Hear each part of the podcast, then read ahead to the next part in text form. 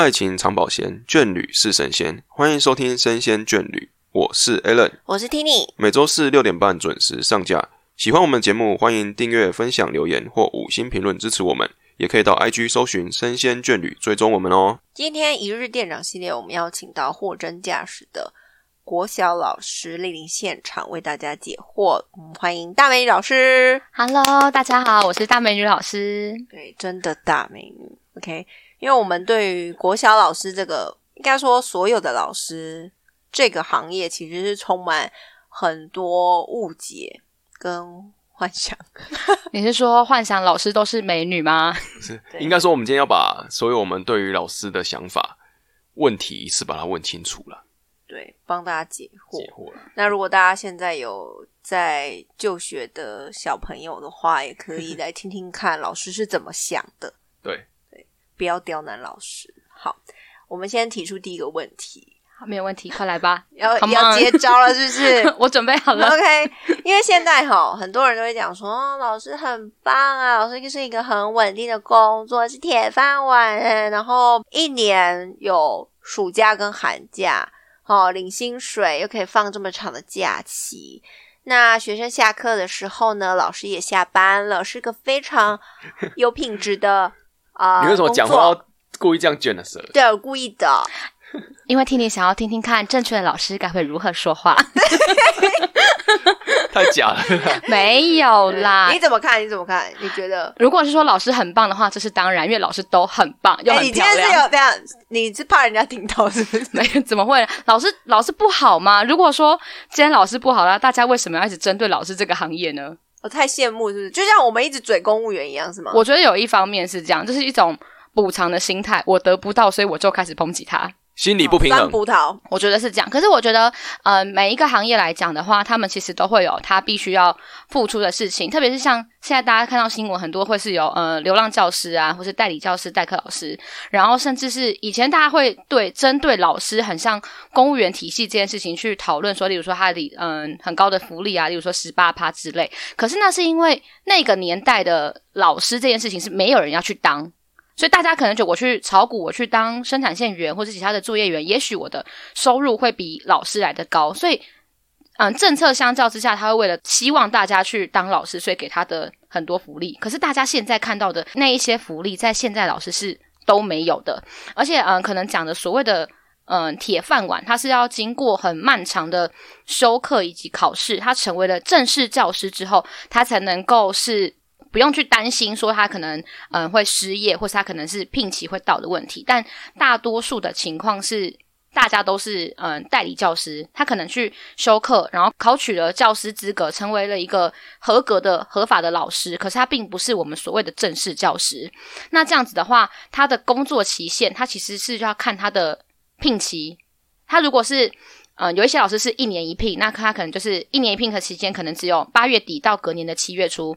那大家所谓羡慕的寒假，哎，他他所谓羡慕的暑假，其实是那些老师在放无薪假，他们那两个月是没有薪水。但是你说的寒假有，不会也能说寒假是有几薪，可是相对之下，那些寒假、暑假不知薪的暑假之外，寒假呢是。我们平常可能是一些上班族，他们会有固定的特休啊，固定的你想要请假就请假。可是老师呢，他是没有办法，他没有所谓的特休。我会有，我可以有事假、病假，当然你们什么丧假、婚丧喜庆其实都有。可是如果我今天临时有事情的话，我是要自己去找职务代理人。哦，有点代课老师这样子。对对对对对对。可是没有所有的老师都是这样，我们都没有特休。我们如果在学期中我要请假的话，我是要自己请假，然后还要去付那个代理人薪水。哦，你要自己付哦。我要自己付。如果我今天请病假、请事假，除非是公假，例如说，嗯，婚假，就是婚丧喜庆，就是公假类别的话，我才不用自己付钱。不然的话，我只要请假，就是我那天的薪水，就是看多少课，可能会去付钟点费给代课老师。所以是拿你的薪水去付对拿我对啊，因为我请假，所以是我要付钱。哦，那你还会再扣钱吗？还会再被扣钱吗？还是只是那个扣的钱是拿去付给人家而已？应该是后者，就是我请假的钱就是付给对方，哦不会说扣两次，不会说我要支付薪水，然后我还要被扣薪，不是这样。啊，好心酸哦。所以会有一些代课老师专门跟你有保持这个所谓的联系关系，就是比如说他就是在等你请假，然后马上就可以找他这样。他可能有有有人是负责做这个的嘛？还是还是有，因为例如说，就是很多学校会去养代课老师，不是养，应该是说，啊，因为学校有分很多组长类嘛，然后负责就是老师请假的客户就是教学组长，教学组长他可能就是多多少少要稍微认识一些可以随时调度的人脉，哦例如说像我们之前打疫苗，可能老师临时要请假，教学就要去找说，诶，我我身上有哪些老师是可以马上请他来代课的，不然他这个班就会出天窗，没有人顾。所以教学组长是你们学校界的人资就是了。嗯，对，算是算是，嗯、可是人资吗？他其实只是要看，就是说今天排课的问题，然后以学生为主，但是我们还是有一个人事主任，他会去注意说每个老师的出缺型啊，然后请假，这是归人事，那这就好像不太一样。哦，所以撇除我们刚刚讲的，那薪水上面是真的比较优渥吗？你说的优渥是要，可是因为你这个你这个定义有点太对优没有没有渥没有标准啊。什么像什么时候你因为很多人就想说，哦，你当老师，你就可以终身有一份很稳定的薪水啊。正式老师啊，如果你是代理代课老师，你还是要每年经过考试考核。那如果说今年我的缺额没这么多，我没有这个学校可能我如果原本有十个代理老师，可是今年补了两个正式老师之后，我剩八个代理缺，那我势必会有淘汰掉两个原本我原本的老师啊。但这两个老师他可能要么就去找别的工作，别的学校的代课老师，要么就是转行，所以他其实。嗯，对正式老师来说，他可能是一个稳定的工作，但是对于代理代课老师来说，他其实是还是会有一点点的挑战性。那你知道现在代理代课老师跟正职老师的比例大概有差多少吗？这个的话，还是要看每年市政府跟教育局的员额去编列，然后因为它也会固定的师生比啊。但以以你们学校来说，比较多，你发现你的同事可能有一半以上都是代理代课老师吗？今年大，因为今年疫情的关系，所以很多学校没有开课。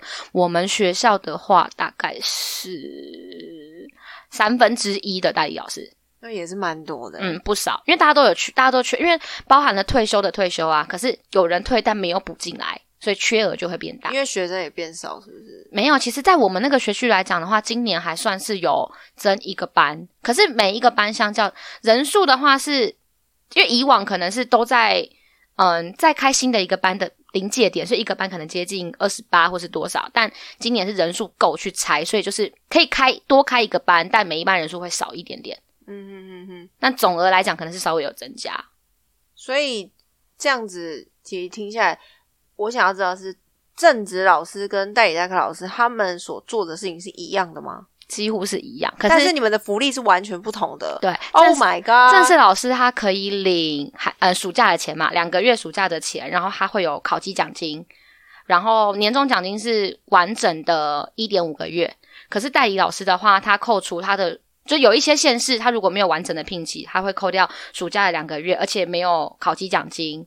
然后呃年终的话，他要人家是十二乘以一点五嘛，我们是十一乘以一点五。啊，因为你们有个寒假，就是暑假呃扣掉扣掉天数之后，大约是十一个月啦。印象中是这样子，因为不足三十天，以一个月去计，好心酸哦。所以不是大家看到这样光鲜亮丽。所以这个东这个价码是教育界公定的价格，公定价，所以你去所以没有分公私立。私立的话，我我不确定，因为毕竟私立是它不属于在这个环境当中，所以我们能够了解只有说哦公立体系，它会依照你的学历，还有你是不是有证，然后你有没有修过相关的教育科系、教育学程，然后才能去做你的星级的评比。那有一些县市，因为你的年资有完整，它可以继续续薪，就是我可能从我的级等可以往上增加，每年可以增加。可有一些县市，如果它没有这样子完整的升迁的制度的话，就是固定，你只要没有考上之前，你都是在你的学历的那个范围内，就那个、哦那个基数。嗯哼哼哼哼，对我们忘记讲了，是现在大美老师是代理代课老师，对不对？对我是代理老师，就我还不是正式老师。对，所以他对于代理代课老师这一块非常的熟悉。不小心说的太多了，真是不好意思。对，所以大家如果想要了解的话，是可以的。你们可以在底下留言。对对对，他会回答你们。好，那除了这些之外，我想要问说，那你现在当代理代课老师已经第几年了？第三年，那你三年这样子感受一下，你觉得小孩有很难教吗？诶，你是教几年？我是教低年级，对，那你觉得低年级现在小朋友有很难教导吗？我觉得其实还好。可是这一届对我来说比较特别的，可能是因为他们因为疫情的关系，所以幼儿园可能上到今年的可能四月、五月就停课之后，他们变成是都在家里，可能只有面对三 C 产品，或是面对阿公阿妈，或是面对爸爸妈妈。所以他们刚开学突然回来学校的时候，要面对人群，然后要去遵守规矩，对他们来说也是一个很大的挑战。所以在一开始开学都会觉得压力比较大，比较辛苦。可是其实到后来，就是你的班级经营啊、秩序调整好之后，其实就还 OK，有慢慢在上轨道。那现在还有打小孩这件事情吗？你说体罚吗？对啊，嗯，不行。罚站哦？罚站的话，它是规定说你一天不能超过多少时间，所以他是讲的是一天，所以大家都会很紧张，就说那我要去平均他一天的时间，所以我一次不能让他站太久。所以现在是有一个体罚的标准数在上面，让你们去参考的。没有体罚，那我怎么会有？怎么是我怎么会有一个这个他是说罚站可以罚站多久？罚站？假设说一个小时啊，假设我一天罚站不能超过一个小时，对，这个是谁定的？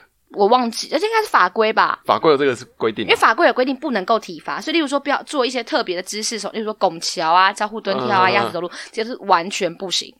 哦，但是站的话，其实我没有让他罚太久，我只是请他起来稍微冷静一下，是冷静，我们没有处罚他。哦，OK，OK，所以站起来这件事是可以的，站起来休息一下这，里是休息冷静啦。对，冷静冷静所。以可以，但是不可以叫他出去外面，不行不行走廊上罚站什么的。因为他如果在走廊上，他如果万一他有一点失控，可能跑走，或是他在这中间发生了什么事情的话，责任归属还是会回到老师的身上。而且如果让他离开了我的视线，这就是我不对，不是说责任归属，是我本身就失格。我要让他，就算我要让他冷静，我也必须要能够照看到他，知道他在做什么，保护他的安全。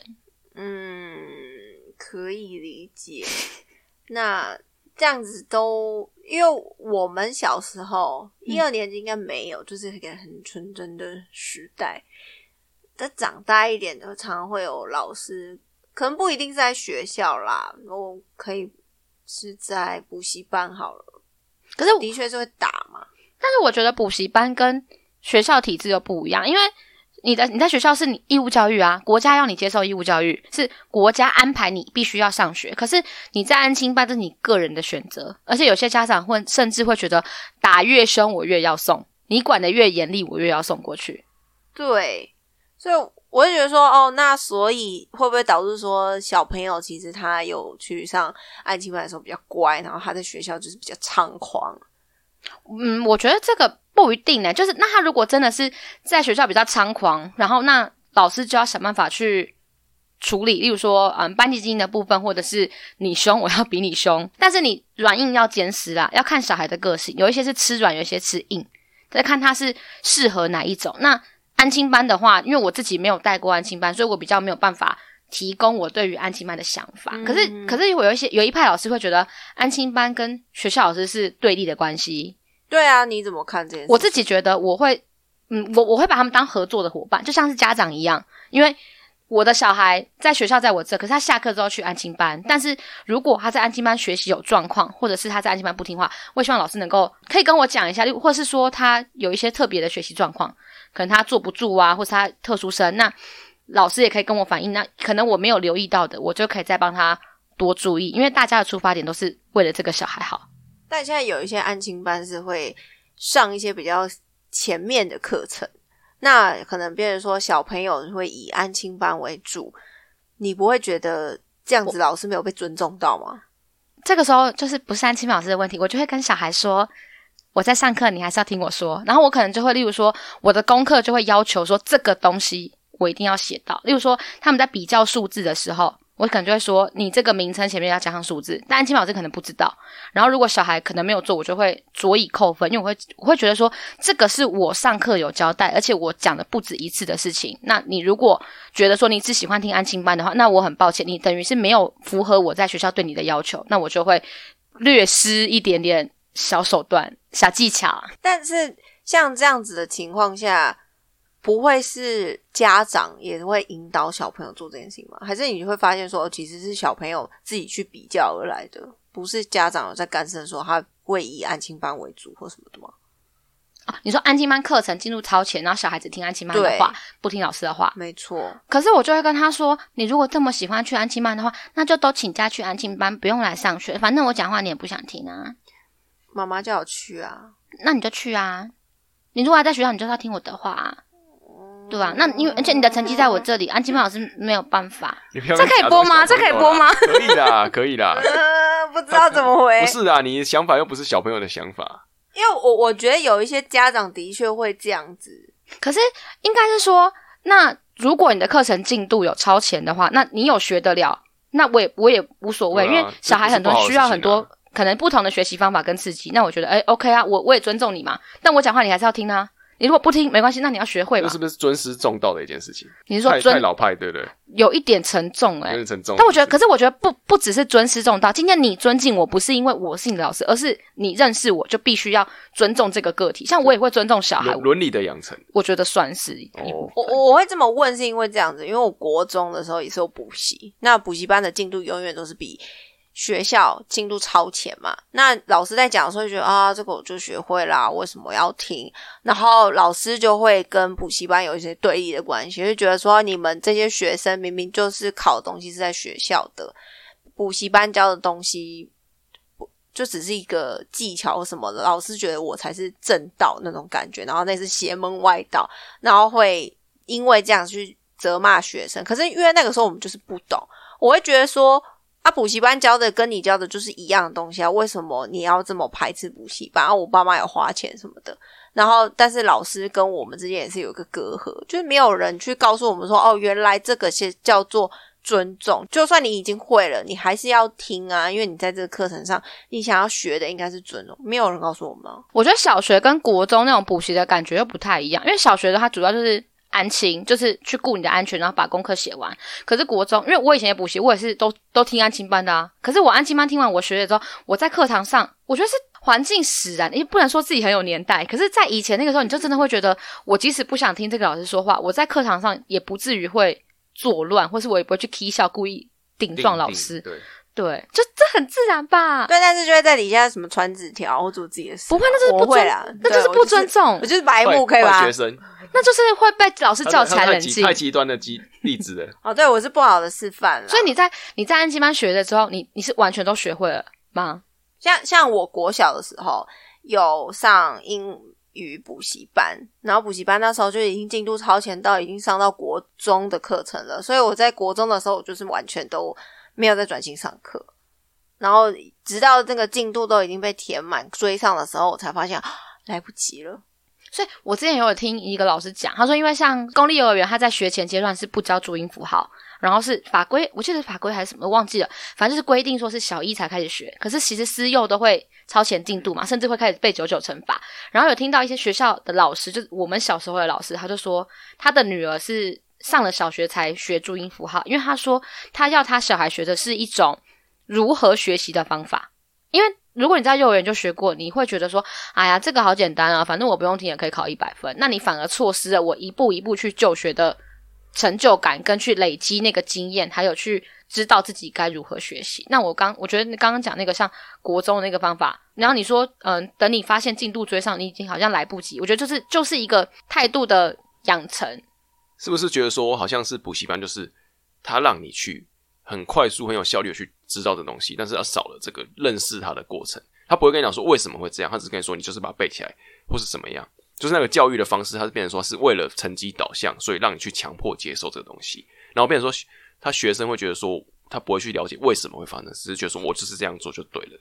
可是因为安亲班本来就是一个以成绩导向啊补习班原本就是以成绩导向为优先取向啊，所以我我不觉得这样有只是他的学习的方式跟那个看法会有一点跟你们想要教育的想法会有点落差，就对了。可是因为我觉得安心，因为毕竟补习班的时间可能就是一次就是两个小时，他当然要把课程浓缩。可是我们是在学校体系里面这么长的时间，就是包含了所有的身教言教都会带在那个里面，所以我、嗯我也不否认说安亲班你直接速成给他一个东西是不好的，因为有些真就是真的需要 tips，就是一些技巧才能够去学的比较快。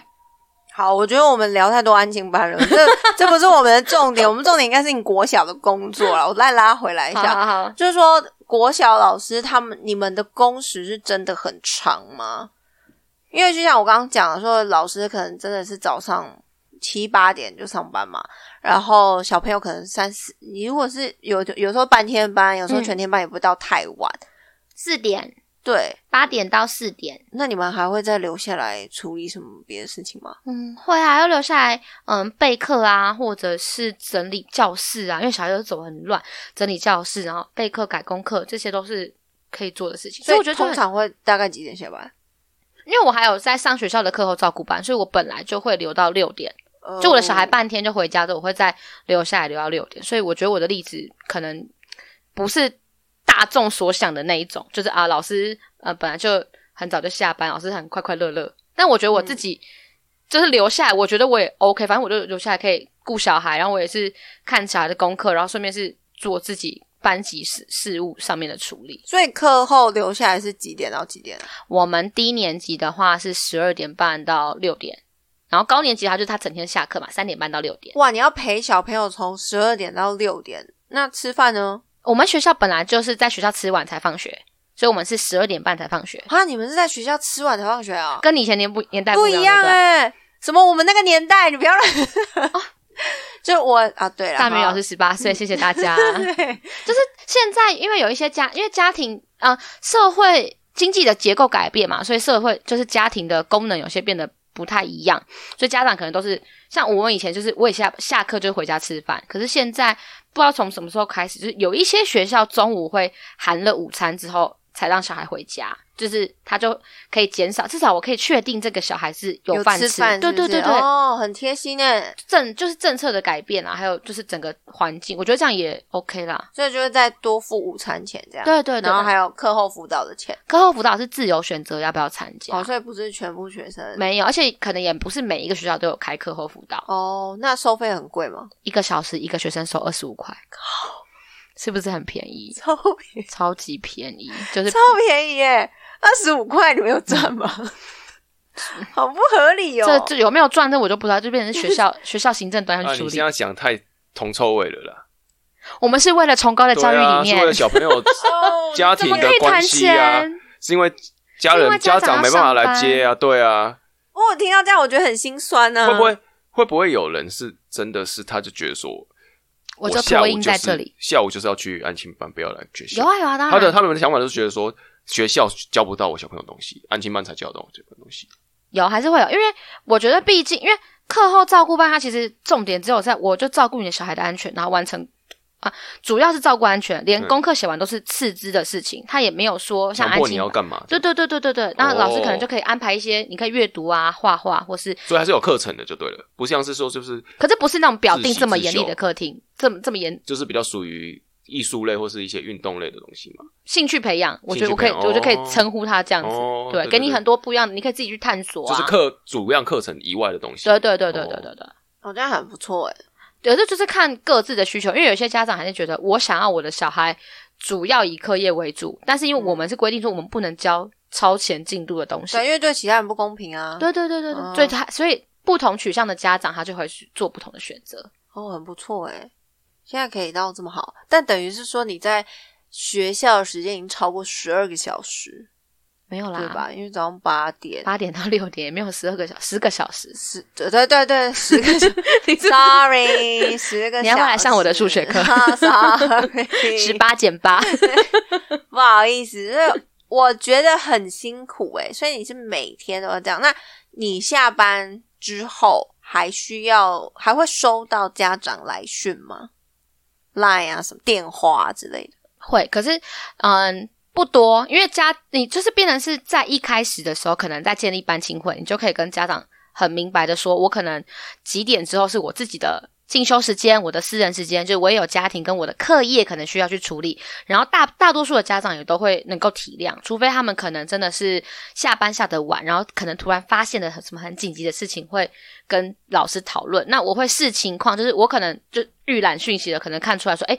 这件事情需不需要我及时的回复？他如果只是跟我说，老师某某就是宝贝明天要请假，我可能就是隔天早上起来说好，谢谢妈咪告知。哦，你不会晚上硬要回，因为我也会，就是我可能被打扰了，然后我也不希望我这，因为我我不一定会当下看到讯息，我可能看到讯息，可能假设是半个小时、一个小时之后，万一我十一点才看到讯息，我也会觉得我这个时候回传很失礼。哦，然后，可是我在想，家长可能觉得这件事情我只是告知，因为毕竟他要请假，他也不是说老师，请问可以请假吗？那我就觉得，哎，那我就是你，我是被告知的角色，那我就明天再回复你说，一月。呃，月对一一读一读 OK，真的对。那这样子的状况下，你你这样教低年级的学生，你有觉得呃家长有特别的难搞？你说保护他们吗？就是小恐龙家长没有恐龙，怎么会说啊恐龙呢？就是要求比较多的家长？可是我觉得，因为每一个人，不管是家长还是老师，他们本来就，嗯，价值跟他们的想法本来就会不太一样。那有一些老师或是家长可能很要求小孩的字要写得很工整、很漂亮，然后或是书要读得很好。可是对我自己来说，我一直都不是这种人。因为我我的我觉得我的想法是，我要这个小孩学会诚实，然后会面对自己，然后会嗯有同理心，或甚至同理心可能太太广泛，至少他要去能够帮助同学。所以我一开始就跟家长说，他的功课好不好，我根本不在意；他的字写的好不好看，我也不在意。就是，但是我希望他可以当一个好人。人格的养成，我觉得比较偏向这样子，因为我觉得学业这部分，就是今天如果我真的对读书没有兴趣，那我为什么不能去培养我的其他兴趣？可是如果我今天本质就是一个坏，我习惯说谎，然后我会就是有其他不好的行为，我觉得这个会比较难以去调整跟根治，那这个是很有理会不想。会太会不会太沉重？不会不会不会，很有理想啊。好了，那问一个非常肤浅的问题，因为我之前在安庆班打过工，然后我们就一直一个想法，就是这个学生呢，他好像是这个，像我自己的想法，就是我的过程就是，呃，一到四年级算好教，但是四到六。他就变得很，你知道，有点那种长大的感觉。这样四是好教还是还是长就是大？就是长大的感觉，就是变不好教，嗯就是有点人小鬼大。但是国中之后呢，他又变得比较可以去沟通。那我刚好是教四到六那种年纪，就是他们那时候会觉得说他们自己是很厉害的或怎么样，然后就会变得是很难去掌握，就是他那个那个年龄层有点像是有点想要证明自己是大人的那种感觉。你会觉得说，在哪一个年纪的小孩是真的是比较难去控制他的，会真的是比较多想法这件事情。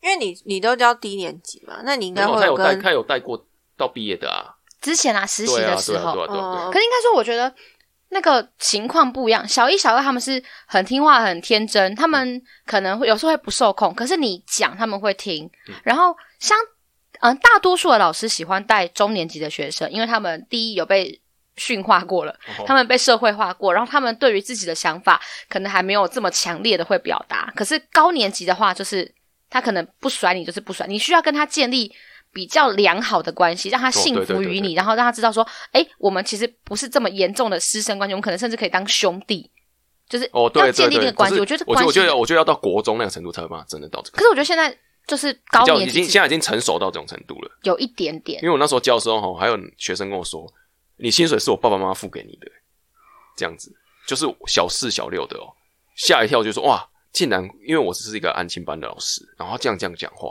我会觉得说哇，我没有想到会讲这样的话，是不是啊？他真的是觉得他自己是不可一世的。可是我觉得这有也是跟家长的教育对对，这毕竟家庭教育的影响也很大。哦，你现在在教低年级的时候，你很有感触吗？就是关于家庭教育这件事情，小朋友的一些行为举止，让你觉得哦，这好像不是这个年纪应该会有的表现，是不是家长带给他的影响？可能他比较难难控制，特别会顶嘴。我觉得会耶，因为对他们来讲，他们小学是他们的第一个社会化的起点，然后在那之前的幼儿园可能不算什么。然后我之前有遇过，就是因为有一个小孩，他主要是给嗯家里假设是奶奶在照顾好了，可是便是其他的亲友都是比较少教导他。那这个小孩为了得到奶奶的关注，或是得到奶奶的认同，可能会希望可以寻求一个好的成绩，但是他寻求好的成绩是，他可能会想作弊，可能。太严重，他也没有在考试的时候作弊，但是呢，考卷发下去，我考九十五分，你考一百分，我把听你的考卷改成我自己的名字，哇，人小鬼大，然后就被抓到了，他就说没有啊，没有，怎么会这样？可是号码上面明明就是写了，就是他自己的号码，然后可是名字就是就是会因为家庭教育的关系，所以每一个人他做出来的行为会不太一样，甚至无法预测的，对不对？无法预测，就是你就只能见招拆招，然后甚至是我们读课文需要签名，他也会自己去模拟那个签名，然后说，真，的是然后很自然跟你说，就是奶奶签的啊这，个东西已经真的往年龄是往下走了。他会为了可能是国中的事情，他会为了规避那些法则，然后可能会自己用一些很拙劣的手段。你一前你一看你就知道说这个不是家长的字。然后像刚刚讲那个例子，他真的是可能太常做这件事，他就会面不改色说对是家长签的。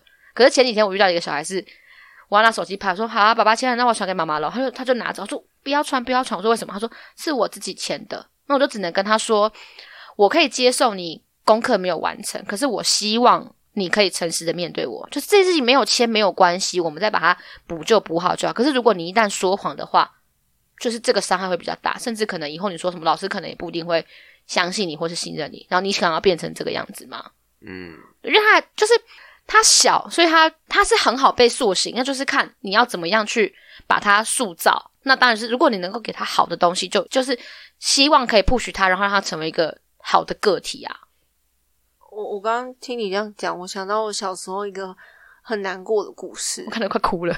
因为因为我这真的哭了。那个时候是小一、小二的时候，然后那天我们要好像要远足吧，就是去阳明山还是哪里，然后每个人都要准备自己的小小行李嘛，然后就把我你知道小小小朋友都有自己的小贝贝，我就要带着我的小贝贝出去，然后老师就一一检查大家的包包，你看你有没有带水瓶、雨衣、午餐什么的。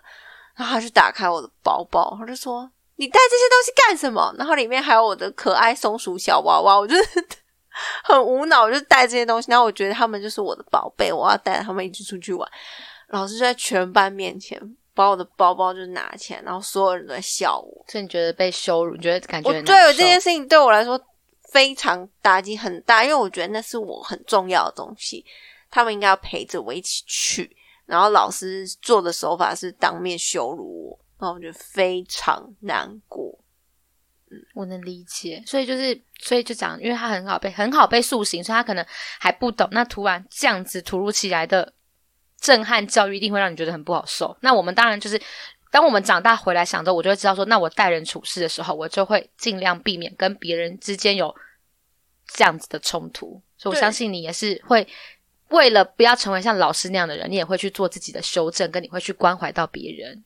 对，而且那时候我其实落寞很久了，然后有一阵子我就很讨厌看到老师，然后甚至是当下就是真的难过到哭诶，然后我就很难过，就在原地这样流眼泪，然后我就觉得为什么我不可以带我的小贝贝？那老师有跟你说为什么吗？我忘记了，我只记得我当我记得我当下的心情是非常的难过，然后大家都在笑我，就觉得这件事真的这么丢脸吗？然后如果是我的话，我可能会跟他说，你不能带小贝贝的原因是因为我们今天可能出去是要爬山，那如果你的小贝贝或是你的这些东西太重的话，可能会影响你没有办法好好的表现。你可能如果你走的太慢，或是你如果脱队了，你不见老师会很担心。而且小贝贝如果带出去会变得脏脏的，晚上就不能盖，所以留在学校就好，不要带出去。没有老师没有这样跟我那没关系，你现在知道，没事没事。对我只是你这样教育他，我只是希望有，希望他不要老师如果这样对待我的话，我可能会好一点。所以因为我国小的时候的个性是非常自卑的，然后不敢跟同学有很过度的交流，所以那样子的给我的冲击，就反而越来越缩在自己的世界里面。因为我甚至小时候会，因为我爸妈都不会帮我准备早餐，然后我小时候就很常肚子很不舒服，可是我不知道那是胃痛。然后好几次就是痛到不行，我就去保健室，因为我也不敢跟老师说，我的个性是这样子的。那你去保，健室的时候，老师不知道你去保健室吗？老师知道，因为我跟他说，老师我肚子真的很痛，然后我不知道为什么，然后哎，那个阿姨她说你是不是就是接近胸口这个地方是很不舒服？我说对，然后他才知道原来我是在胃痛，而且我都没有吃早餐，我是已经就是不敢跟老师讲到这种程度，就是要真的痛到不行，我才会跟老师说，我说我真的很不舒服。这集会 被要变但是成童童年忽然间想到我的国小好像不是很开心啦，对走心了啦，对，走偏了啦。我就没有，我就看到他这样子愿意对学生好啊，我就我觉得这不是他对学生好，是因为现在社会风气也改了，很多事情变得要讲理了。因为、哦因为家长也开始会讲理，小朋友学到说要讲理，所以说你强迫小朋友做这件事情，小朋友会反而质问你。所以你必须要用以理服人这件事情来做。这以前的话，老师可能会比较有权威性，就是他站在一个制高点上，他可以去发号施令，现在人小然后强迫你讲讲该怎么样。讲人小鬼大啦，没有，我们没有这样讲。我们说每个都很成熟，大家都是哦独，大家都是独立的个体。小朋友越来越会我们要尊重每一个人。就像我那时候当做安亲班的时候，我也没想到你小朋友跟我讲这句话，因为我还是以那时候我小时候的方式来想，他们是这样子的，但是已经没想说他们的想法已经走到这种程度了，所以随着小朋友的想法在变化，老师想法要跟着改变才行，所以才会羡慕嘛，因为以前跟现在已经有差别了，对啊，要不然你回去读国小嘛，嗯，他会想哦，听你会想，就说好想回去读国小想要哦，当小朋友啊我又不用上班。很可以啊，而且有得吃，然后又可以做自己喜欢做的事情，对不对？国小应该是这样吧？嗯，可是我我自己会觉得，我就是我是每一个每一个时期的我，或是我觉得每一个时期的自己，或者每一个人都是要享受那个当下，因为我们没办法回去过去啊。就是你怎么想的话，其实都没有用。那我还不如就专注当下，好好的把握我的现在。好励志哦！对，变 好变成心理课程了，可以，我们可以在课程，我明明就是在解惑国小老师这件事情啊。就变变到最后都变成在帮你解惑了啦。没有发现老师其实就是一种传道的，所以他，是所以我们 听众要注意说，这这刚听你这个，他自己在那边自卑啊，这些自我剖析的过程中，老师的教育就是这样子在导向的，慢慢的导向你的，把你的那个想法把它导正，或是往你的方向走，这样子所以老师真的很重要，很重。要，很重要。那我觉得还是看就是每一个人的人格特质不一样。我们不应该觉得说老师他就只是教你上课的东西，其实老师是他是导正你，或是说引导你的人生中的一些做人处事的态度的养成的过程。传道授业解惑，你这就你这就那个啦，就固定啦，应该是说他是一个人生的导师，而不是课传道业上的导师。授业解惑，他讲的不是知识单独上对啊，哦对啊，对啊，这句话不是这样子。呵呵呵呵呵，对，谢谢谢谢大伟老师，非常的这个非常的励志，也非常的感人。对，你是来接我的货啦。没有，没事没事。大家如果有什么问题，可以再留言。我们没有，大家其实没有我们本来想要听老师秘辛，就变我。们是要我们是要留留信箱，是不是？给你去啊，我老师，我是人生有些问题，希望可以这样 不行不 那要，那要招那要那个收费哦，那个收费啊。美语老师专线这样子。他没有那就变成想要告诉大家他的真实身份。我们就透过 Alan 跟 Tini 来替大家解惑。对，就是如果大家对国小老师还是很有疑问，想要了解更多，对也可以留留言，我们我们会替问他，老师回然。后再帮你在节目上说出来，这样子。好，那我们今天就是非常谢谢大美老谢师，谢谢谢，谢谢谢大家，拜拜。拜拜，拜。